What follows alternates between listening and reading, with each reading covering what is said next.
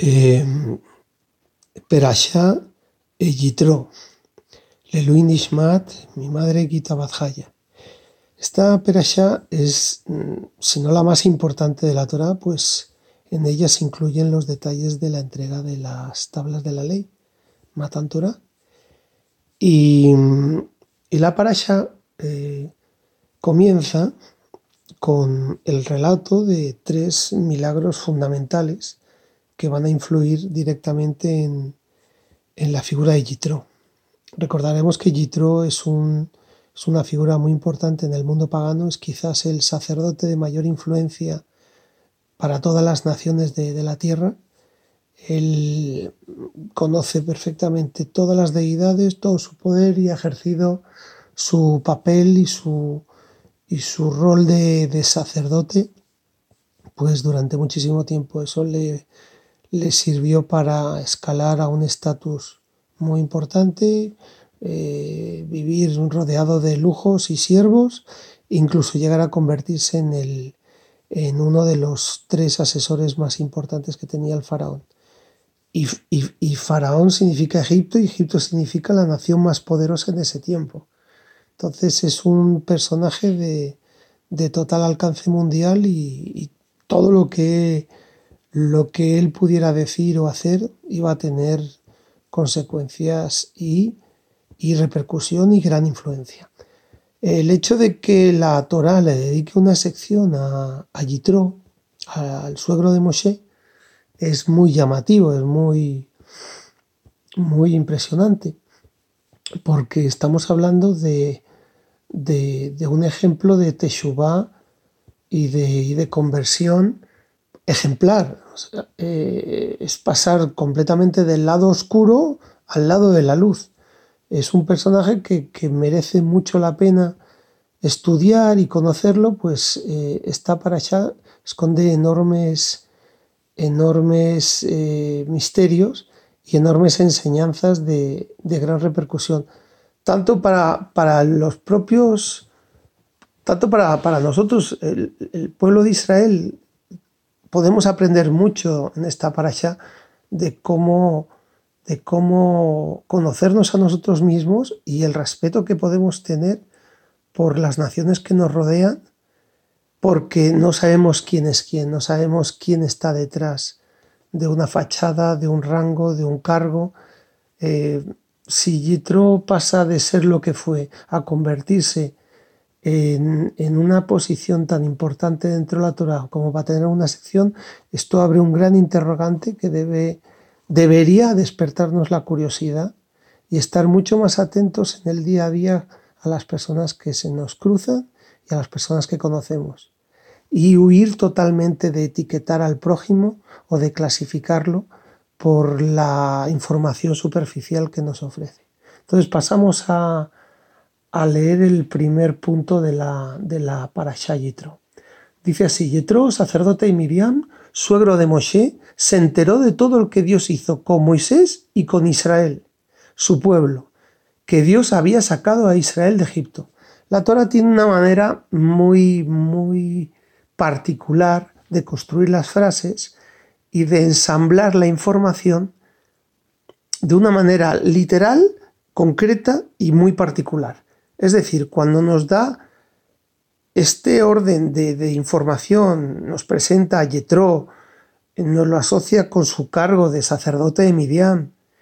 Seguidamente nos dice que es suegro de Moshe y nos dice que se enteró de todo lo que Dios hizo con Moisés y con Israel, su pueblo. Y al final la frase dice que Dios había sacado a Israel de Egipto.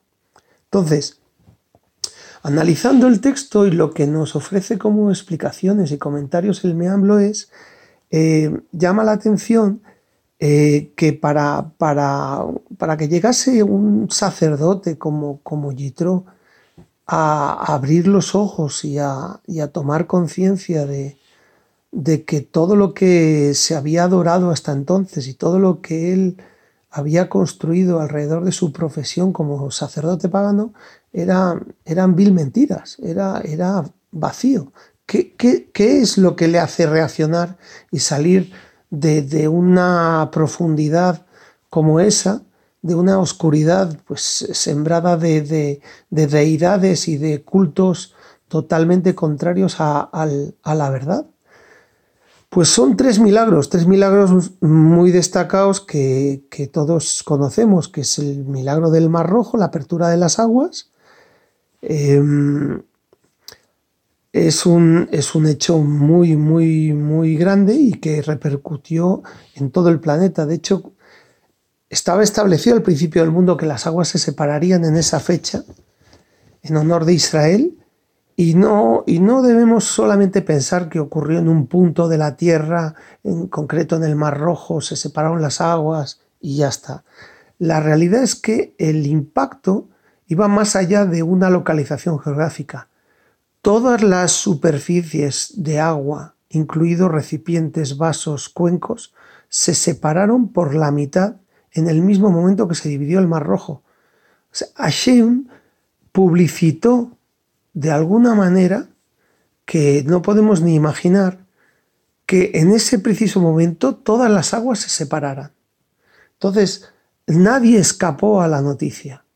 Obviamente no, no, contaban con los medios que tenemos hoy en día de, la televisión y, y de las imágenes por satélite.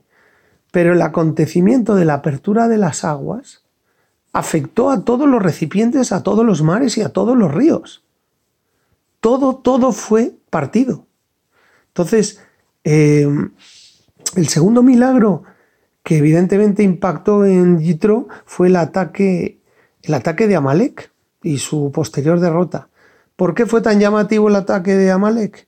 Pues es que, eh, ¿qué, hace, ¿qué hace este pueblo después de todos los milagros, todas las plagas y todo lo que aconteció en, Egipto y se atreven a atacar a Israel cuando están eh, peregrinando por el desierto, antes de, antes de entrar ya prácticamente en la travesía. Es, una temeridad completa.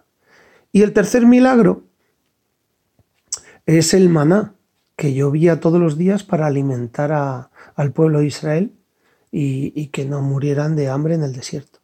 Entonces, Em, el texto nos dice que hay un cuarto milagro que para Yitro es el más grande y el más destacado, que es el éxodo mismo, el hecho de haber salido de Egipto, geográficamente Egipto, su, su, localización, su manera de estar ubicado geográficamente, eh, hacía bastante imposible de manera natural poder salir de ahí. Em, por diversos factores que más adelante vamos a explicar, eh, no existía una manera natural, natural, o sea, bajo condiciones racionales, para que un pueblo tan numeroso pudiera escapar y salir de las fronteras de Egipto. Eso a Yitro le parecía eh, un, milagro de, un alcance incomprensible. Entonces, el, texto, en la Perashá, se, aborda una pregunta. El, hecho de que eh, le llamara tanto la atención a, a Yitro que, que Amalek eh, atacara al, pueblo, en realidad no, no, era un milagro tan, tan llamativo, porque que tiene de extraordinario que aparezca un enemigo y ataque. No, no parece englobarse dentro de un milagro muy sobrenatural. Es simplemente un ataque del hombre al hombre. Entonces explica, dice que, que el, factor diferenciador está en, el, en, el, en, los, en, los, orígenes de Amalek, en su nacimiento. A Yitro, que es converso, le llama la atención el origen del nacimiento de, Amalek, del niño en sí. Entonces, remontando, nos da, nos da datos de, dónde nace, más que todo, de, qué padre y de qué madre nace Amalek, y, lo explica así. ¿Por qué, ¿Por qué ahonda el texto en esto? Pues porque como Yitro es prosélito, es converso, eh, este hecho va a marcar totalmente eh, va, a poner un antecedente muy importante en la actitud que los israelitas a partir del nacimiento de, Amalek van a tener con los conversos. Em, entonces dice que la hermana de Lotán, Timna, era de la nobleza. Ella quiso ser proselita y fue a consultarle a Abraham y Abraham le dijo que no la aceptaba como conversa. Luego fue a preguntar a Isaac, Isaac la rechazó también y finalmente fue a preguntar a Jacob si la aceptaba en el pueblo y Jacob mm, le contestó lo mismo que Abraham Isaac. Por tanto, ella que, tomó la decisión de, de hacerse concubina del hijo de Esaf. Esaf, hermano, hermano prácticamente mellizo de, de Jacob, eh, eh, tuvo un hijo que se llama Elifaz, y este hijo, en la época, pues tenían varias esposas, y Elifaz le gustó a, eh, le gustó Timna y la hizo una de sus concubinas. Mm, producto de la relación que tuvieron, nació un hijo. El nombre de este hijo, fruto de la unión de la rama genética de Sav con la rama genética de, de, de, de Timna, es Amalek. Entonces, em, eh, el texto nos dice que Yetro tenía un poco temor, que, él debido a su, a su currículum de, sacerdote pagano, eh, cuando se presentase la ocasión de ser aceptado, eh, pudiera ser rechazado. Pero mm, asoció el siguiente concepto. Dice, si, si el pueblo de Israel ha tomado conciencia de que el rechazar a alguien injustamente puede provocar un castigo divino, porque en este caso Yitro asume que el nacimiento de Amalek es un castigo divino por haber rechazado a su madre Timna. Entonces él dice, bueno, a lo mejor eh, el pueblo está predispuesto ahora a ser más tolerante ante los proselitos y no le van a rechazar. Entonces, para él este hecho es eh, eh, algo que le da aliento para animarse a la conversión. Entonces, de ahí se explica que el ataque de Amalek, por encima de cualquier razonamiento lógico, se produjera, porque era parte, ese ataque de Amalek era parte de esa, de esa justicia divina ese, ataque y, esa guerra oculta que hubo. Entonces, em, ahora el texto nos menciona unos factores em, que hacen entender el, que Yitro eh, diera los pasos para su conversión. Entonces dice que extrayendo el texto de la Torah, dice, borrar, borraré. ¿A qué se refiere borrar, borraré? Eh, Hashem le declara al pueblo de Amalek eh, una, una, desaparición no solamente de este mundo, sino del mundo venidero.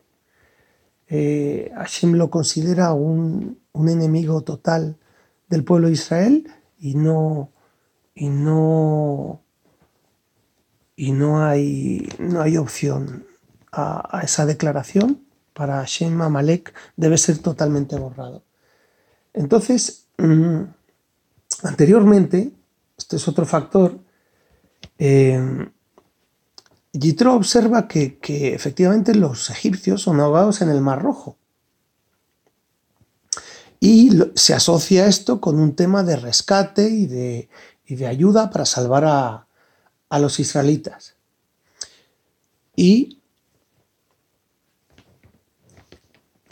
Este, este hecho en sí, eh, el, ver un semejante, el enterarse de semejante milagro, que, la, que hubo unas aperturas de las aguas, que el pueblo atravesó por tierra firme y que luego las aguas se cierran y ahogan a los soldados egipcios, solamente con este hecho ya eh, Yitro eh, asume y se desprende de toda adoración a las deidades y se convierte en lo que se, se llama el concepto de Gertoshav. Gertoshav es, el, es, es, digamos, ciudadano extranjero, es decir, que va a asumir el cumplimiento de las siete leyes o preceptos universales. Y con eso es suficiente, cumpliendo esas siete leyes principales, la persona eh, tiene opción de ganarse una porción de los lamaba. Pero ahí no, ahí no termina la indagación y la transformación de, de, Yitro. Eh, al analizar que no solo Hashem protegía a Israel, sino que además castigaba con dureza a sus enemigos, ese, ese, ese impacto eh, tan, tan llamativo de, las plagas y de la destrucción de Egipto y todos los fenómenos sobrenaturales que se dieron, eh, terminaron por finalmente decidir a, a Yitro en convertirse en un Gersedek. Gersedek, el término es eh, converso justo, Tzedek de tzadik, recto, justo. Y con ello asumir el compromiso de cumplir Yitro todos los preceptos de la Torah. Entonces, eh, otro factor que, también le influye es que eh, a diferencia del resto del mundo, que también les impactó mucho estos acontecimientos, en el resto del mundo, en el resto de las naciones, el efecto eh, fue simplemente temporal. Sin embargo, en Yitro, a diferencia de otros de otras personas del mundo, tuvo un, efecto completamente permanente. No se le pasó la noticia y dice, bueno, pues ya. A Yitro le, le cala hondamente los acontecimientos como para transformar su forma de pensar, su forma de creer y, todo lo que hasta ahora había él eh, defendido o, o creído cambia radicalmente. Entonces, eh, nos da la información de que las naciones asociaban todos esos cataclismos sobre Egipto meramente porque el faraón eh, no había querido reconocer a Dios y, había hablado de manera ofensiva, había blasfemado contra Dios. Entonces, eh, las naciones consideraron que esto era simplemente un ajuste de cuentas de Dios contra el faraón y no, y no tenía nada que ver con honrar, proteger o ayudar a Shem, a su pueblo Israel. Sin embargo, Yitro se, se, decanta por, por, pensar diferente. Él sí ve un vínculo entre Hashem e Israel, más allá de, de un simple ajuste de cuentas de Dios contra el faraón.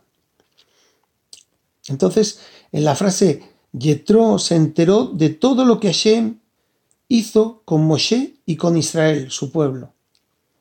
Yetro comprendió que todos los acontecimientos eran, eran, mm, eran una muestra del amor de Hashem por Israel. Entonces eh, nos dice, Yetro deduce de las palabras de Moshe, deja ir a mi pueblo que me sirvan. La nación de Israel era la nación de Hashem, y esto supone un inmenso honor. Claro, eh, Moshe, cada vez que visitaba al faraón, le trasladaba palabras textuales de Dios al faraón. Y Hashem le dijo a, que le dijera, deja ir a mi pueblo que me sirvan. Eh, eh, al ver Yetro la importancia de Israel eh, y, darse cuenta que, que, para Dios Israel es tan importante, Yetro no duda en, unirse al pueblo de Israel. Entonces, em, aquí nos da una, serie de, de pruebas de la pureza de intención que tiene Yitro. de que no habían razones ulteriores. Entonces, eh, obvio que Yetro no es cualquiera. Yetro, la conversión de Yetro supone abandonar su rango, su puesto, eh, poder, tesoros, riqueza, siervos. No dejas todo eso eh, y te expones a un, a un peligro tan grande ya, ya eh, simplemente ser asesor del, faraón y no comulgar con, sus deseos de odio ya suponía un riesgo mortal para Yetro. Entonces, está claro que Yetro tiene un corazón puro y sus, sus, pensamientos van bien encaminados y tiene una intención verdadera, como, como. Entonces nos da una lección el texto, nos dice que cuando una persona busca la verdad, está llena de entusiasmo y no le importa perder prestigio y es capaz de ignorar todos los bienes en pos de objetivos superiores. Este es el caso de Yitro. Entonces, eh, la parasha continúa y nos dice, Yitro, suegro de Moshe, tomó a Tziporá, mujer de Moshe, después de que ésta había sido enviada a su casa y a sus dos hijos, el primero se llamaba Gershon, pues había dicho, fui extranjero, Ger, en una tierra extraña, y el otro se llamaba Eliezer, pues el Dios, él, de mi padre vino a mi ayuda, Ezer, y él me salvó de la espada del faraón. ¿Qué está diciendo el texto? Nos está informando de que efectivamente tuvo dos hijos con, con Sipora, la hija del, del sacerdote de Midian, mm, eh, Entonces nos, da información de, los nombres que se le ponen y, el mensaje que esconde la raíz eh, etimológica de ese nombre de cada hijo. Y lo curioso es que efectivamente al primer hijo lo llama Ger Shom. Ger eh, significa extranjero y, Shom viene de Sham, que significa allí. Allí se refiere a la tierra de Midian porque efectivamente eh, Moshe mm, llegó a Midian y siempre se sintió extraño porque era una tierra, la tierra de Midian, una tierra de paganos, y él era el único israelita. Entonces eh, a su hijo le puso el nombre precisamente del sentimiento que él tuvo eh, al, quedarse a vivir en, en Midian. Y al segundo hijo le puso de nombre Elí Ezer. Elí significa mi Dios y Ezer eh, significa ayuda. ¿Ayuda por qué?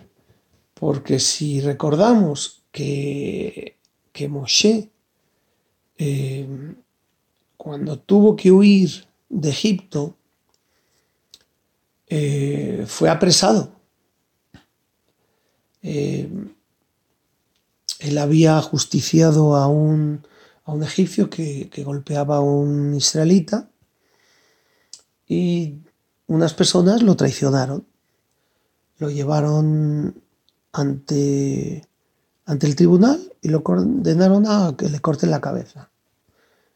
Hashem afortunadamente obró un milagro sobre Moshe y y la espada o el hacha que le fuera a cortar el cuello no, logró su objetivo, pues su cuello se puso duro como, como, una piedra. Entonces huye, huye de Egipto eh, y se va a Midian.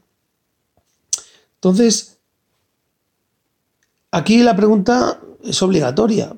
¿Por qué no le pone Eliezer a su primer hijo si el acontecimiento de salvarse de, de la de la espada o de, la ejecución es un hecho anterior o es un pensamiento incluso anterior al de sentirse extraño en la tierra de Midian donde, donde va a habitar tras su huida de Egipto. Entonces explica lo siguiente, que Moshe temía, temía a sus enemigos. Eh, las personas que lo traicionaron, se llama Datán y Abiram, en el momento que, ejercieron traición contra Moshe, eran personas de renombre, eran personas con poder, con dinero, y sus demandas o sus denuncias eran escuchadas. De hecho, por eso se apresó a Moshe en su momento y, lo, lo, ejecutaron, porque estos, estos señores tenían ese, ese rango. ¿Qué había pasado? Que mientras estaba, estaban ellos en ese estatus, mm, Moshe no quiso celebrar en voz alta poniéndole nombre a su primer hijo como, como Eliezer. Ah, Dios me ayudó, me salvó de esta gente porque podría ser llamativo. Entonces se conformó con llamar a su hijo Gershom, eh, eh, extranjero allí en Midian. ¿Qué había pasado en tiempos de que le nació el segundo hijo a, Moshe?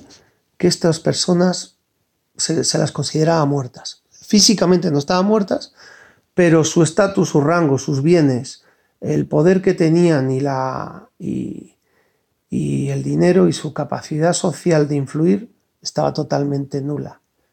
Eh, habían caído al nivel de, de, mendigos. Entonces ya no tenían el poder de atacar a, Moshe ni de emprender ningún tipo de acción legal contra él. Entonces ahora sí Moshe se atrevía a celebrar eh, la ayuda que había recibido y el milagro de, haber escapado a la muerte en esa ejecución, y ahora sí se atrevía a llamar a su hijo Eliezer. Entonces, eh, la Torah nos dice que eh, cuando, cuando, asocia este nombre con, con el hijo de, de Moshe, la frase se construye de una manera un poco llamativa. Dice, el nombre de uno era Eliezer. ¿Por qué el nombre de uno? Podría haber dicho, su segundo hijo se llama Eliezer. Dice, el nombre de uno. Y las construcciones y las frases no son casuales en la Torah, siempre esconden alguna información. Entonces, vamos a explicar qué significa el nombre de uno. Dice, que cuando Moshe subió al monte Sinai, escuchó de Hashem decir que Eliezer enseñó que la paraduma, la vaca roja, se considera que es novilla cuando tiene dos años de vida. Eh, Moshe automáticamente le pregunta a Hashem sorprendido, ¿cómo es que enseñas lo de la paraduma a través de un mero mortal. ¿Quién es este Eliezer? Y entonces le explica a Shem, le dice, eh, llegará el día que nacerá un santo y él enseñará las leyes de la vaca roja. Moshe se dirige a Shem y le dice, amo del universo, que sea tu voluntad que ese santo sea descendiente mío. Moshe se quedó tan impactado de que de que Hashem, en vez de, dar la ley directa, la da por boca del que la va a enseñar en el futuro y van a hacer y va a enseñar las leyes recordaremos que las leyes de la vaca roja de la paraduma son leyes Hoc. Leyes Hoc significa que son leyes que no tienen una explicación racional y tampoco hay que indagar en esas explicaciones porque son algo que hay que acatar y no rebuscar ni tratar de indagar. Son lo que son y hay que, admitir, hay que aceptarlo como tal. Entonces, eh, Hashem le contesta, por tu vida será de tu simiente. El nombre de uno era Eliezer, ahora se entiende. Eso hacía alusión al gran sabio Rebi Eliezer. Entonces, eh, ahora el texto nos dice, Yetro, suegro de Moshe, vino a, Moisés con sus hijos y su mujer al desierto donde estaba acampado junto a la montaña de Dios. Eh, menciona primero a, la mujer, precisamente porque sabe que los hijos son más importantes que la esposa para los santos. Pero por un orden de descarte y respeto a Moshe, se deja para lo último lo más importante. Es decir, eh, podría haberle nombrado primero a, los hijos, pero efectivamente eh, lo hace en un orden sabiendo las prioridades que, va, que va a demostrar Moshe por su, por su rectitud y por su santidad. Entonces, em, tenemos que imaginar un poco eh, la escena. Yetro llega y se encuentra eh, algo parecido a lo que el texto dice que es como, como que estaba el pueblo de Israel, los 600.000, estaban sellados entre nubes, eh, como si fuese un barco de nubes. Eh, que no, digamos que no estaban sus pies sobre la arena, sobre el desierto, estaba totalmente envuelto en nubes y la única manera de, comunicarse, eh, no podía penetrar esas nubes en principio y, le queda como alternativa para, para solicitar la, la la, no sé, la, pues eso, que, que, que, que, Moshe supiera que su suegro ha llegado con su mujer y sus hijos, lanzó un mensaje, una flecha, eh, que penetró más allá de las nubes. Entonces, eh, el mensaje decía que Yitro solicitaba que, que, que Moshe saliera a recibir a su suegro. Efectivamente, el texto nos dice que esto podría resultar chocante, por una cuestión de jerarquías. Eh, el estatus de Moshe ahora era el de un, rey. Ya no era esa persona que huía de Egipto eh, eh, como un convicto y, está buscando refugio en Midian. Ahora Moshe tiene un estatus muy grande y que hace Yitro diciéndole sal a recibir a recibirme. Entonces, Em, pero el texto dice que no, que no hay ningún orgullo por parte de Yitro, que tiene una intención pura y, y, em, y que en realidad la intención de, de Yitro era que el hecho de que Moshe saliera a recibir a su suegro, que es prosélito, sería una muestra de que Hashem ama a los Gerim. Porque si Yitro hacía honor a su suegro, que es proselito, eso demostraría por los tiempos de los tiempos que efectivamente Hashem ama a los, a los, a los conversos sinceros, a los gerim. Entonces, esta era la intención de Yitro, establecer un, un, un antes y un después con este hecho y, provocar la, la, venida de, de Moshe a recibir a su suegro. De hecho, nos dice el texto que Hashem le anuncia a Moshe que ha hecho que llegue a su encuentro Yitro. Y Hashem le dice, no lo rechaces. Y además le avisa, no dudes de él, pues sus intenciones son puras y no debes de desalentarlo. ¿Por qué dicen no debes de desalentarlo? Porque la alhaja, la Torah dice que al converso, al futuro converso, hay que desalentarle con, con las 613 leyes y con los castigos que puede haber en el Olama Ba si incumple la Torah. Y que eso se supone que tiene que hacer echar para atrás a la persona y, y demostrar que no tiene la fuerza o la, o la verdadera eh, fe total en, entrar a ser miembro del pueblo de Israel.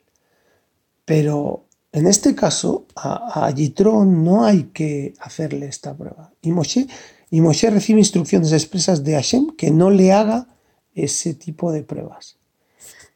Entonces, el texto nos dice, Moshe salió a recibir a su suegro y se postró y lo besó y cada uno preguntó por el bienestar del otro y luego entraron en la tienda. Dice, dice, Moshe salió a recibir a su suegro. Y lo besó y cada uno preguntó por el bienestar. ¿Qué está pasando aquí? Se están encontrando dos personas que se tienen aprecio y afecto y, preguntan por cómo está cada uno y, cómo se sienten y es, un encuentro totalmente amistoso. Este encuentro además tiene una, gran importancia porque no solo sale Moshe a recibirlo, sino que sale seguido de, de Aarón y de los cuatro hijos de Aarón, Nadab, Abihu, Elazar y Itamar. Y detrás de ellos sale todo el, comité de ancianos o sabios, los 70 sabios de Israel eh, también salieron a recibir. Efectivamente, eh, todos los miembros del campamento de Israel, cuando vieron que los líderes salían a recibir a Yitro, no quisieron permanecer en el campamento. Por tanto, todos los que habitaban dentro de las nubes de gloria, que se cuentan como 600.000, salieron a recibir a Yitro. esto es algo mm, que se nos escapa a la imaginación. Total que em, efectivamente ahí también estaba la Shejina, la presencia divina, que se, que se revela en ese momento en honor de Yitro. Em, el texto, el Meamloes, aprovecha para instruirnos que cuando pasan 30 días sin ver a una persona que conocemos, hay que decir la verajá de Sheheyano. Y si pasa más de un año, hay que decir la verajá de Mehayametim, de resurrección de los muertos. Entonces, em, efectivamente la tienda, la tienda de reunión donde, donde van a reunirse Yitro con, con Moshe, eh, está dentro de la zona de las nubes de gloria. Hay que traspasar las nubes de gloria para llegar a la tienda. Entonces, eh, aquí efectivamente Moshe, a pesar del aviso que le había dado Hashem, eh, sabe que la, la cortina de nubes es una prueba más de que filtra de alguna manera si alguien quiere penetrar en el campamento y por lo que sea guarda alguna intención eh, no buena.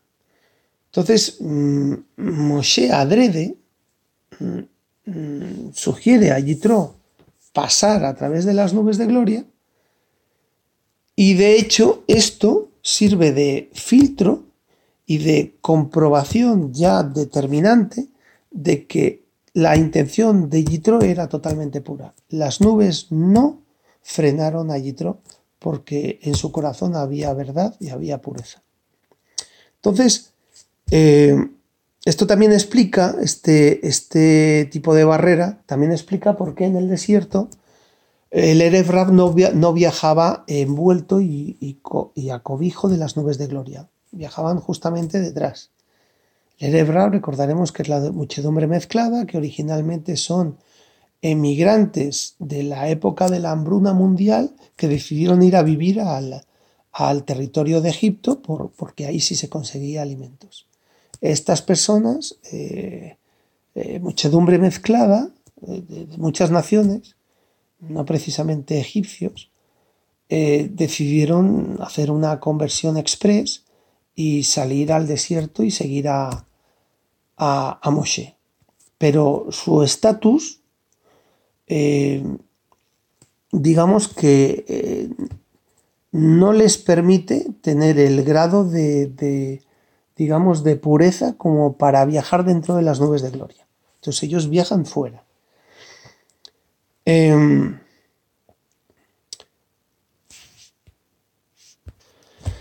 Em, el texto, eh, es destaca que a raíz de, cómo Moshe honró a su suegro Yitro, nos, nos regala una enseñanza muy importante. Nos dice que se debe honrar a los suegros como si fuesen un solo cuerpo, es decir, palga de gufá, que es en arameo eh, como un solo cuerpo. Que igual que se honra a los padres eh, por haber traído al mundo a, su hijo, a su hija. Así uno tiene que honrar a los padres del cónyuge que también han traído al mundo a esa, pareja que uno, con la que uno se ha unido y, y, se ha formado una persona completa. Porque efectivamente la Torah explica con claridad que la persona hasta que no encuentra a alguien es media persona. Y que cuando ya se une en jupá y en matrimonio ya es una persona completa. Entonces hay que estar agradecido y honrar con sumo respeto a, a, los suegros. Entonces Moshe le narra el relato eh, de los acontecimientos a pesar de que Yitro los conocía.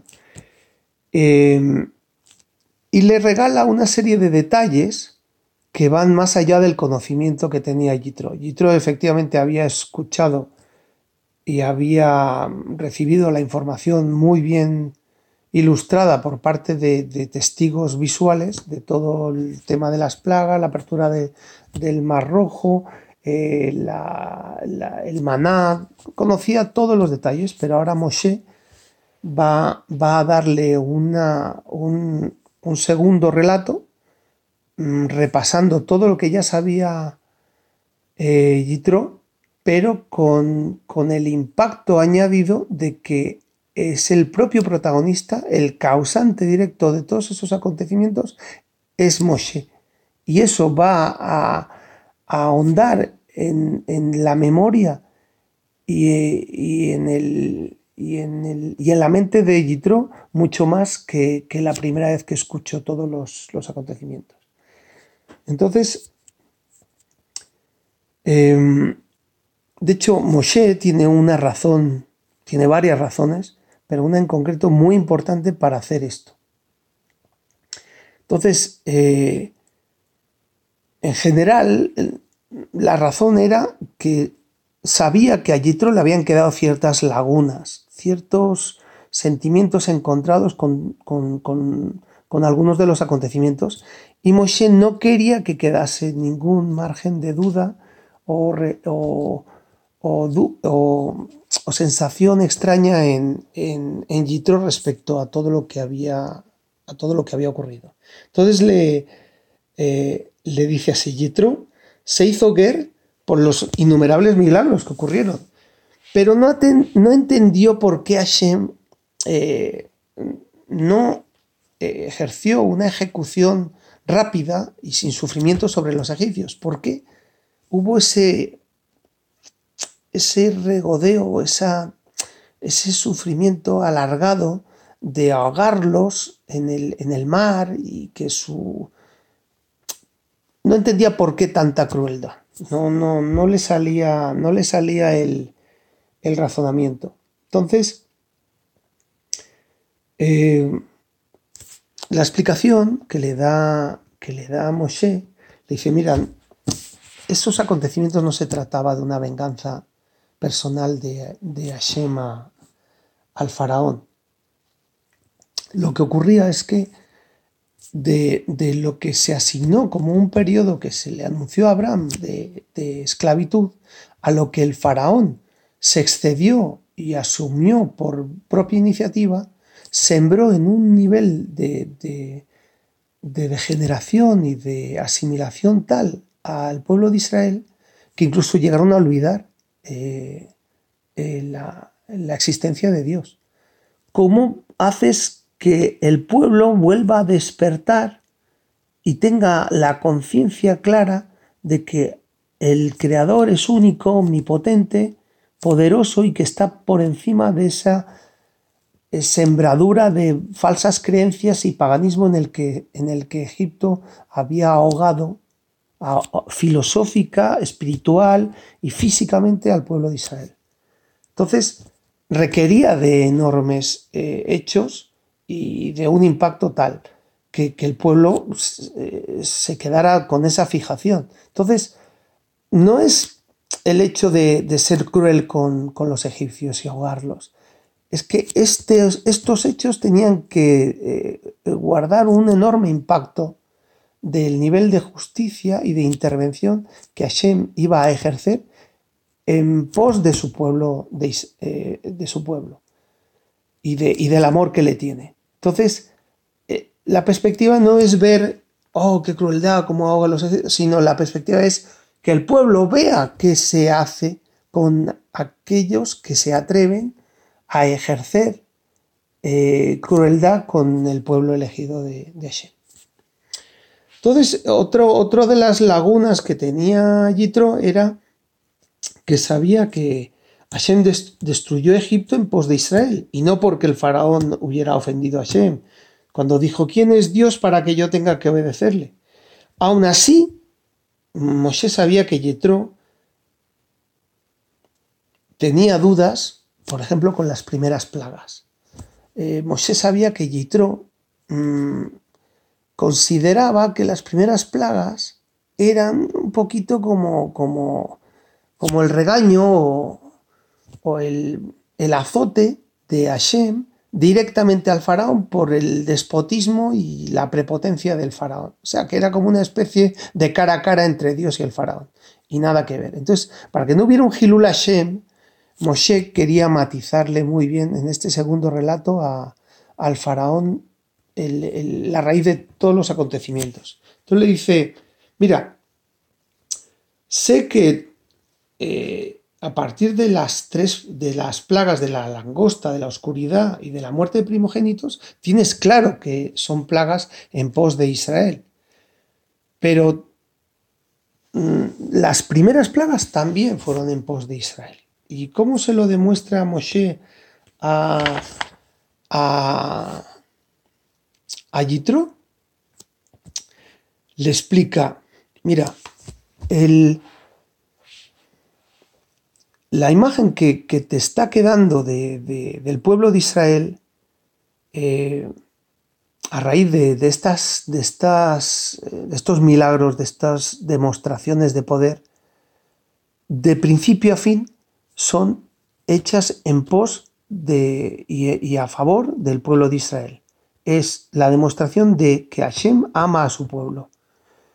De hecho, el faraón tenía una cierta jurisdicción que si no la hubiese propasado, si se hubiese quedado solamente como figura que esclaviza al pueblo y no hubiese ejercido esa crueldad de matar, de arrojar niños al río, no hubiera habido semejante demostración, mm, entre comillas, de lo que dice Yitro, pensaba Yitro que era crueldad y que era un ajusticiamiento personal entre Hashem y el faraón. Todas las plagas eran medida por medida.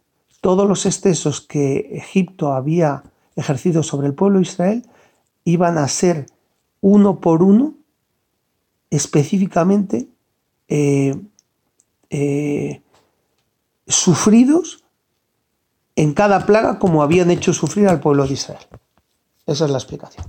Entonces había una tercera cuestión que podría, que podría, como dijimos antes, Gilul Hashem, el sería ahora. Que no vaya Yitro a que le quede en su mente la imagen de que vaya este pueblo que, que estaba prácticamente caminando descalzo, pobre, el pueblo de Israel, no tenían nada y, salen de, Egipto cargados con burros de oro y de plata y, da la impresión como que han hecho un saqueo, un robo y han asaltado Egipto y se han ido ricos. Entonces, eh, para que no hubiera ese Hilul Hashem, Moshe le relata el principio del relato desde los tiempos en los que apareció Yosef. Eh, Yosef tuvo un sueño, Yosef acabó en una cárcel, salió de la cárcel, interpretó el sueño de la vaca, de la vaca eh, gruesa, las vacas flacas, los siete años de hambruna, todo, todo lo que visualizó Yosef y cómo pasó a, a vivir en la casa de Potifar, eh, a casarse con la hija, a subir de rango, a ser reconocido por ser de la familia Jacob, a, colocarse como, a, colocarlo como gobernador y a eh, trazar la logística y el sistema de almacenamiento y las bases con las que se podría conservar durante años en los alimentos, los cereales de Egipto y no se pudrirían. En esa época no habían neveras ni habían historias. Entonces, efectivamente, los, los, factores que llevan a, convertir a Egipto en el tremendo imperio eh, y, y toda su riqueza y todo el dinero que ganaron comerciando como únicos proveedores de todo el planeta de alimento, todos esos tesoros, toda esa riqueza, todo ese poderío, toda esa gran pompa que hay alrededor de, Egipto hasta hoy en día, es fruto de la sabiduría que Joseph como gobernador, mientras tuvo su, su poder para ejercer y traer prosperidad a, Egipto. Entonces, todo lo que se generó en realidad es como Dios honró a Egipto, lo elevó a las alturas, lo hizo poderoso y tenían un papel. Hashem asignó un papel a Egipto y al faraón de ejercer un papel eh, de, de, entender que servir a un pueblo extraño en una tierra extraña es mucho peor que servir a Dios esa, elección de contraste, eh, los que estaban encargados de, hacer ese papel se fueron de madre, se extralimitaron. Dijeron, a estos los vamos a reventar. A este pueblo, además, como, como se multiplicaba el pueblo de una manera tan desorbitante, mm, decidieron que esto había que hacer una, una someterlos, reventarlos, esclavizarlos, incluso matarlos, arrojar a sus niños y hacer todo tipo de barbaridades. Ese exceso, ese exceso de crueldad eh, es lo que está dejando claro eh, Moshe a, Yitro para que entienda que la riqueza con la que se sale de Egipto no es más que el tesoro que atesoró Joseph con, su labor y que es herencia directa de, de Israel. Es la riqueza que generó Joseph que efectivamente le pertenece a Israel y no a Egipto. De hecho, eh, prácticamente si un pueblo eh, eh, te beneficia, te enriquece, lo mínimo que tienes que ser es agradecido con ellos. Entonces, aquí canta, canta por Soleares la ausencia de, de, gratitud de los egipcios con el pueblo de Israel, que no solamente son ingratos, sino que además son crueles. Entonces, este era otro punto que quería dejarle claro eh, Moshe a, Yitro. También le cuenta que antes de destruir Egipto, mm, la mecánica es el, ángel guardián, el zar de cualquier nación, es en principio, digamos, el, regente celestial que guarda y vela por, por esa nación. Entonces Hashem antes de ejercer ningún tipo de acción sobre Egipto lo que hace es eh, sacar a ese zar, hacerlo caer y ya prácticamente la nación está totalmente vencida. Una vez que el zar es, sacado de su papel, de su poder, de, de velar por esa nación, ya esa nación está totalmente condenada. Entonces, Aquí hay una lección importante en las primeras palabras que, que, están intercambiando Yitro y Moshe, porque cuando se encuentran, no, no, no, no, le dice, ¿has visto lo que ha hecho Dios por mi pueblo? No, le restriega en la cara, como diciendo, ay, que tú eras sacerdote en Midian y tal. No, hay, no hay ese pique. Lo primero que hacen es saludarse como amigos, con, con, con palabras de paz, de, preguntar por su salud. Entonces, aquí hay una, eh, como decíamos, una enorme lección. Eh, Hashem lo que, lo que quiere enseñarnos aquí es que el, shalom es lo más importante en el mundo. Eh, si hay paz, es uno de los, de los pilares que sostienen la vida y el mundo. Entonces, eh, efectivamente, Yetro reconoce que Hashem es más grande que ninguna otra deidad conocida. Eh, y claro, si esto lo dijera cualquiera, los líderes de las naciones dirían que este no sabe el poder de nuestras deidades, ¿qué va a hablar? Pero si lo dice alguien como, como Yitro, que ha, que ha rendido culto a todas las deidades y las conoce de cabo a rabo, efectivamente el testimonio de Yitro es totalmente respetado por, por, los líderes de las naciones y a él sí le creen cuando dice que Hashem es superior a todas las deidades. Ese testimonio de Yitro sí es tenido en cuenta y sí impacta. Entonces, eh, Yitro efectivamente está consciente de muchas cosas. Dice que, que él sabe que, que, que, Egipto se excedió, que si se hubiesen limitado, efectivamente no. Si se hubiesen limitado al papel que Dios le, le dio al faraón, no hubiesen sufrido semejante castigo tan terrible. Y también nos dice que, que eh, también asume que el enriquecimiento de Egipto también se debe a mérito de Israel, reconoce la ingratitud de Egipto con el pueblo y ahora el texto nos, nos, nos relata que, que Moshe invita a la tienda a Yitro para compartir una comida. Y nos dice que efectivamente, ¿de qué se alimentaba el pueblo en el desierto? Se alimentaban de maná. Y por el horario en el que, en el que apareció Yitro, el maná, mm, digamos que, ya había pasado. Y entonces, como, como dijimos que este, este hecho era era de una gran importancia, justamente en ese día hubo una porción extra que llovió de maná precisamente en honor a Yitro. Em, también nos da el texto una, enorme lección de, humildad y de comportamiento hacia, hacia honrar a, a las personas y también esto define un poco la personalidad y la grandeza de Moshe. El texto dice que, claro, que, no, menciona a Moshe comiendo. ¿Por qué? Porque Moshe se dedicó a, comportarse de una manera eh, eh, que, que no es la de un rey. No se sienta a ver cómo le atienden, sino que él mismo se puso a atender a su suegro, a hacer los honores, a atenderlo y que coma y que beba y que no le falte nada.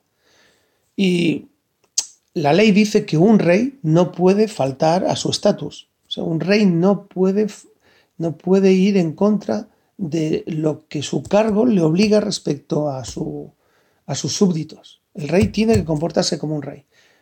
Pero nos da la información de que en realidad Hashem eh, le dijo, a, le, avisó a, a, Moshe en, momentos previos, le dijo que, se alejara de la, de la, de la, de la realeza, que, él está más asociado a, la figura de un juez que a la de un rey. Entonces, eh, esto de alguna manera mm, licencia a, a, Moshe a comportarse como, como lo hizo. Entonces, eh, también Moshe dice que estaba un poco inspirado en cómo se había comportado su ancestro Abraham cuando le visitaron los ángeles. Él, los atendió, los sirvió y Moshe quería imitar el comportamiento de, Abraham. Eh, por otro lado, también nos informan que el nombre Yitro hasta esta comida va a ser la última vez en el relato que aparece el nombre Yitro. ¿Y por qué? Porque Yitro viene de la palabra yetarón. Yetarón significa ventaja. Yitro eh, había renunciado a muchos bienes, a mucha riqueza, a mucho poder. Eso le había causado un gran sufrimiento. Eh, ya no era respetado, sus hijas tampoco, de hecho las acosaban y las molestaban y ellas tenían que hacer trabajos de hombre. De hecho, cuando apareció Moshe huyendo de Egipto en Midian, eh, ayuda a una de las hijas de Yitro con la que se acaba casando, porque la, estaban molestando los, los, antiguos empleados, ahora ya, ya no respetaban a, a Yitro y, estaban molestando a las hijas cuando intentaban sacar agua del pozo. Entonces, eh, como Yetarón significa ventaja, de alguna manera eh, Yitro se sentía aventajado por encima de los israelitas por todos los méritos y todo el esfuerzo y el sacrificio y el sufrimiento de también haber sido circuncidado. Y eh, sentía que, oye, yo estoy un poco, yo lo he pasado peor que esta gente para convertirme en, un israelita. En un... Entonces, dice que cuando a medida que iba conviviendo, que se desarrollaba la convivencia en el campamento y, iba eh, conociendo los hechos y los acontecimientos por los que el pueblo de Israel llega a, ser el pueblo de Israel, su conciencia de ventaja fue desapareciendo, porque se, sintió pequeño comparado con los esfuerzos y los sacrificios que llevó al pueblo de Israel a convertirse en el pueblo de Dios. Entonces, la ventaja desapareció y ya se sintió incluso por debajo. Entonces, a partir de ese momento, la Torah ya no lo llama Yitro, lo llama suegro de Moshe. Y de hecho él, con la, esta humildad ganada, se siente muy orgulloso de que lo llamen suegro de Moshe. Entonces hay discusión si la visita de Yitro fue antes de Matan Torah o fue después de Matan Torah. Antes de la entrega de las tablas o después de la entrega de las tablas. Y se sabe que la Torah, los acontecimientos de la Torah no están expresados en orden cronológico. No es un, la Torah no es un mero manual de historia eh, eh, con hechos sucesivos y, y, relatados tal y como ocurrieron en el tiempo. Se sabe que no es así. Entonces, em, el texto de la Torah nos, nos, dice ahora. Y al día siguiente Moshe se sentó a juzgar al pueblo y el pueblo se paró junto a Moshe desde la mañana hasta el anochecer. La Torah nos dice que Moshe se sentó a juzgar al pueblo. Esto tuvo lugar el día siguiente a Yom Kippur. Los diez mandamientos fueron dados en Shavuot, es decir, 6 de Sivan, 14 de mayo de 1313 antes de la era común apenas 49 días después del éxodo, de salir de Egipto. 40 días más tarde, el 17 de Tamuz, es decir, 24 de junio, Moshe bajó del monte Sinai con las tablas, con las primeras tablas. Dice que al ver el becerro de oro, esas tablas se quebraron, esas tablas que sabemos que eran de zafiro. A la mañana siguiente, temprano, Moshe volvió a subir a la cima del monte Sinai, permaneciendo allí durante 80 días. 40 para rezarle a Shem para que perdonara al pueblo y otros 40 para recibir el segundo par de tablas, que ya no eran de zafiro. Por lo tanto, Moshe estuvo en el monte Sinai desde el 18 de Tamuz, 25 de junio, hasta el 10 de Tishri, 13 de septiembre, que era Yom Kippur. Finalmente, en Yom Kippur, Moshe bajó de la montaña con el segundo par de tablas.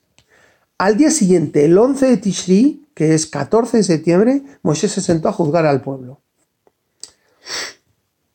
Efectivamente, eh, es testigo de la mecánica y la forma de conducir el tema de... Porque el día se dividía, el día, el día de, de Moshe se dividía en, dos partes.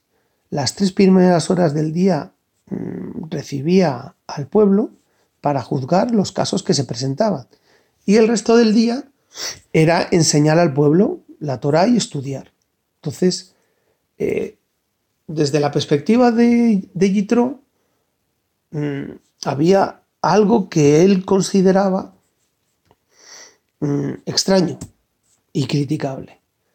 Eh, ve que efectivamente Moshe como juez está sentado y largas colas de miembros del pueblo de Israel aguardan de pie a ser atendidos. En las horas de, juicio y, incluso los litigantes, que normalmente son los que de verdad tienen que estar de pie y el juez estar sentado para eh, dilucidar y, ver cuál es la, el dictamen más correcto, es normal que el juez esté sentado y los litigantes de pie. Pero Yitro observa que el resto del pueblo también permanece de pie y le choca, le parece le parece que eso no es correcto. Entonces, em, el texto nos dice que desde la mañana hasta la noche esa era la situación y el día a día que observó Yitro. Entonces, eh, la creación nos cuenta eh, que es una constante renovación. Hashem renueva el mundo cada día y de hecho lo sustenta y lo mantiene. Que si esa supervisión de Hashem faltara un solo segundo, el mundo se revertiría a su estado original de caos. Quiere decir que no es que se creó el mundo y ya funciona en, piloto automático, es que está sustentado y mantenido. Entonces, la Torah nos informa que el mundo se sostiene en tres pilares fundamentales. La ley, la verdad y la paz. Esto eh, se puede ampliar información en Abot 1, 18. Entonces, este pilar en concreto, el de la ley, y aquí estamos destacando eh, lo que está observando Yitro. Yitro observa el rol de juez que ejerce Moshe y como juez la Torah considera al juez, a, a, ese rol de ejercer justicia y aplicar la ley, lo considera un socio de la creación. ¿Por qué? Porque está vinculado a uno de los pilares que sostiene el mundo y lo mantiene vivo, que es la ley, los jueces y la aplicación de la justicia.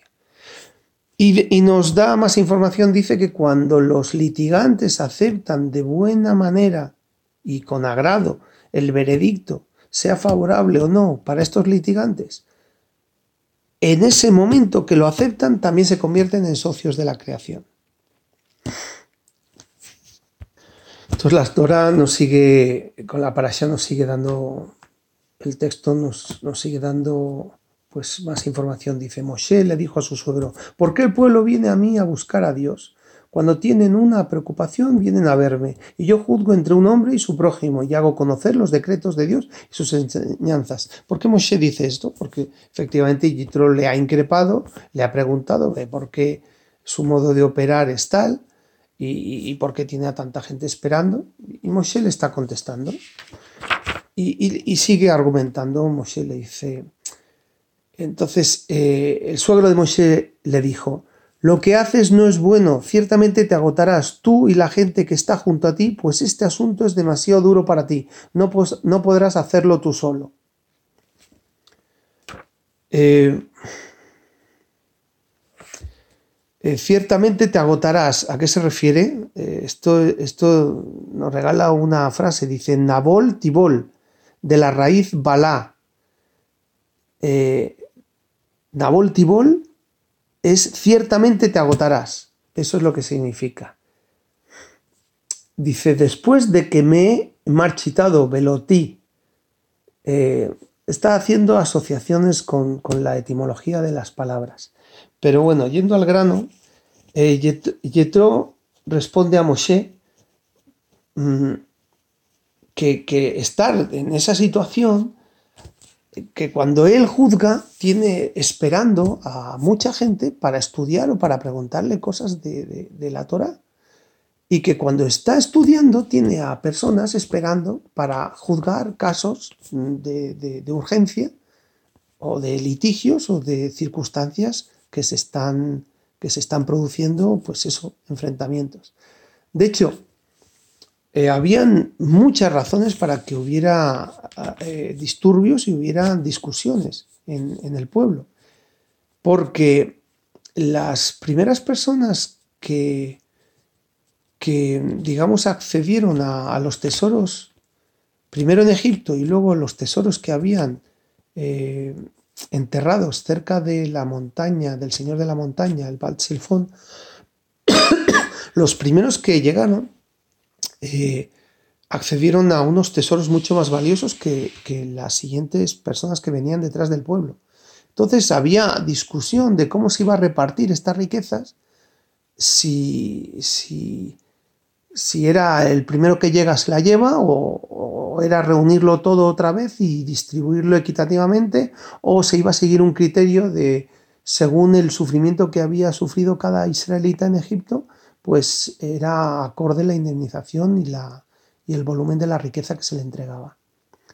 Entonces, efectivamente, Moshe tenía mucho trabajo como juez, había mucho litigio que resolver, había muchos asuntos a tratar y una sola persona ante miles y miles y miles de personas que necesitaban de, la supervisión y del juicio de, un, de una sola persona asignada, que era Moshe. Entonces, esta, esta situación a, a le parece insostenible, agotadora y, que, que, no era lo, correcto. Por tanto, em,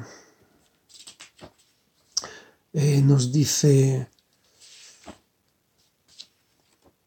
le dice, ahora escucha lo que te diré, te daré un consejo y que Dios esté contigo. Tú debes ser un representante de Dios para el pueblo, transmitiéndole a Dios sus asuntos. Está un poco aleccionando y dando consejos Yitro a, Moshe.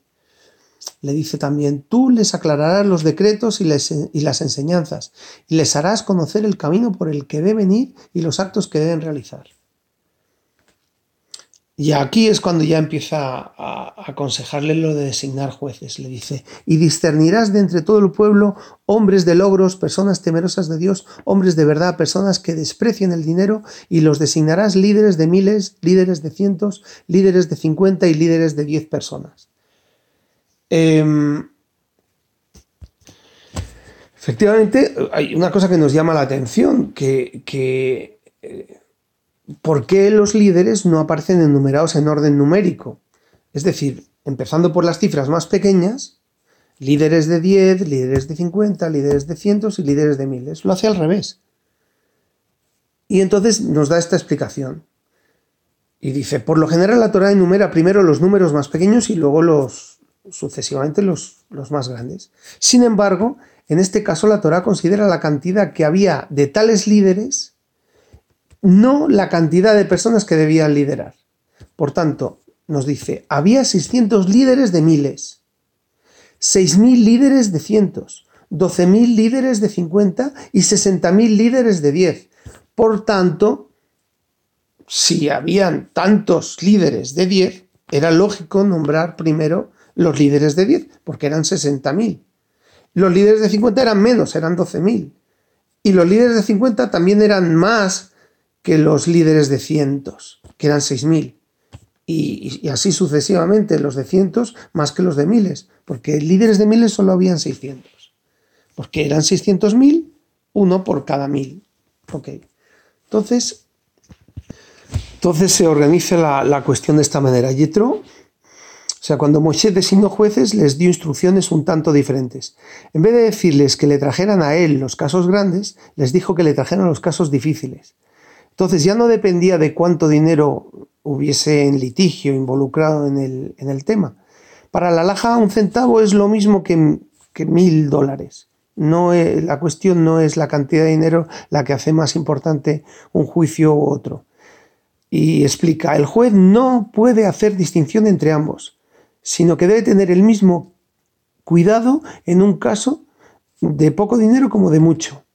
Dice, para el pobre esos pocos centavos puede significar tanto o más que unos cientos de dólares para un rico. Entonces, eh, ahora el texto nos, nos, va a regalar cifras exactas. Dice, la cantidad total de jueces que designó Moshe, siguiendo el consejo de Yitro, fue de 78.600 jueces. Esta cifra incluía los líderes de miles, de cientos, de 50 y de 10, como se mencionó anteriormente. Esta, esta, cifra sorprende. ¿Por qué? Porque si hablamos de un censo de 600.000 personas, eh, los números no van a cuadrar. Porque si restamos 600 líderes de mails, quedarían 599.400 personas.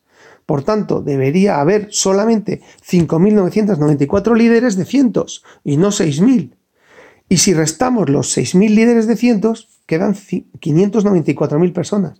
Por tanto, debería haber solamente 11.880 líderes de 50, no 12.000. y 59.400 líderes de 10, no 60.000. Sin embargo, cuando hablamos de los 600.000 israelitas, solamente estamos hablando de los varones que tenían de 20 a 60 años de edad. Los varones menores de 20 y mayores de 60 no se incluían. Los líderes de miles, cientos y cincuenta eran elegidos de entre los ancianos de Israel, la mayoría de los cuales eran mayores de 60 años. Los líderes de 10, por el contrario, podían tener menos de 20 años. Además, los propios líderes se contaban entre aquellos que eran juzgados. Por tanto, cada líder de 10 juzgaba en realidad a nueve personas. Él mismo era la décima persona. Dado que el grupo entero consistía de 10 personas, se lo llamaba líder de 10. Y ahí sí cuadran las cifras. Entonces, finalmente llegó Yitro y, y, y, el texto nos está diciendo, mm, ¿cómo es posible que esta, este gran consejo, este gran sistema de delegar jueces y de repartir poco las tareas eh, y todas las cuestiones, digamos, que podían ser tratadas por, por personas ejemplares de rectitud, eh, asignados por, por cantidades, y, se distribuyera el poder eh, de, legislar y de distribuir justicia de una manera ordenada y de una manera equitativa a la cantidad de población que ya había eligiendo estas personas y, sus responsabilidades, claro. ¿Cómo es que esto no se organizó antes? ¿Cómo es que no se le ocurrió a ningún líder anterior, no, lo, no, lo, no se le ocurrió a Aarón o no se le ocurrió a Moshe? Dice que sí, que sí, sí se les ocurrió, por supuesto, que tenían la idea, pero no, no, se podía eh, poner en marcha. ¿Por qué? Porque eh, surgirían los problemas eh, de siempre. Ah, es que has nombrado a este porque este es primo tuyo, porque este es familia de tal, porque a este sí y a mí no, y este que tiene que no tenga yo. Mm, esa, esa, idea no podía salir ni de Moshe, ni de Aarón, ni de sus hijos, ni del Sanedrín, de nadie. Los israelitas iban a, a levantar problema por celo o por dudas o por favoritismos y no, y no iba a prosperar ese, esa, esa iniciativa. Pero claro, como dice el texto, finalmente llegó Yitro. Él era un extraño del que no se podía sospechar que tuviera otros motivos. Además, él era el suegro de Moshe y por lo tanto el tema le importaba lo suficiente como para dar un consejo semejante. Según algunas autoridades, la razón por la cual Dios no permitió que Moshe pensar en la idea de delegar la autoridad fue por todo lo que hemos comentado antes. Entonces dice, la sabiduría de Yetro también se puso en manifiesto a partir del hecho de que le dijo a Moshe, y discernirás de entre todo el pueblo, y deberás elegir de entre todo el pueblo, Yetro se dio cuenta de que no le podía decir a Moshe que eligiera personas de buen carácter para que oficiaran de jueces. El carácter de la persona no siempre es obvio, ya que uno nunca sabe lo que el otro tiene dentro del corazón. Puede ocurrir que una persona parezca muy buena, pero sea exactamente lo contrario. Por eso Yitro le dijo a Moshe que tratara de discernir el carácter de cada uno en forma personal y que eligiera hombres que fueran líderes. Él sabía que únicamente Moshe podía hacer una elección semejante. Yetro también le aconsejó a Moshe que en última instancia la elección de los líderes debía ser hecha por Dios. No bastaba con que Dios meramente le diera a Moshe autoridad absoluta y le dijera que eligiera a todo aquel que deseara. Eso causaría enfrentamientos ya que algunos querrían ser elegidos mientras que otros no querrían aceptar la responsabilidad. Texto de la Parashá nos dice ahora, Moshe despidió a su suegro y él se fue a su tierra. Entonces, eh, nos dice con relación a Yitro una frase que es muy llamativa, que está en Proverbios 27.10. Dice, es mejor un vecino cerca que un hermano lejos. Yitro era midianita y no tenía relación con Israel, es decir, no había un vínculo de primo, hermano, nada. Y, encima había sido eh, sacerdote de cultos idólatras, que por supuesto luego abandona y se convierte en proselito. Dice, él es mejor que Amalek. quien era descendiente del hermano de Jacob, Esab. Si bien era hermano de Israel, su primera reacción fue librar una batalla con la intención de aniquilar a todos los israelitas. Es decir, la frase esta que nos, que nos acaba de regalar Proverbios de que es mejor un vecino cerca que un hermano lejos, está poniendo en, perspectiva una realidad muy importante. Y, y es algo que, que, hay, que tener, hay que tener presente, porque juzgar es algo que nos tienta a todos muy fácil. Este es tal, porque tal, y porque es hijo de tal, y porque es esto, y porque es lo otro. Y aquí el texto nos está haciendo un regalo para que abramos los ojos de una vez por todas. Nos está diciendo que un familiar, un familiar, un descendiente de familia, porque Amalek es familia, es descendiente de familia, de hermano de Jacob, es descendiente de Saf. Y lo primero que ha hecho nada más ver que su familia se ha salvado y ha escapado de Egipto es atacar para matarlos y exterminarlos. Sin embargo, Yitro, que no es familia, que encima viene de ser un sacerdote pagano, que viene de, lo más oscuro y de lo más eh, contrario a, la idea de, Dios único, es ahora un aliado incondicional y es la, la persona que va a personificar la mejor publicidad de la grandeza de Hashem y su omnipotencia eh, universal y total por encima de, ninguna duda.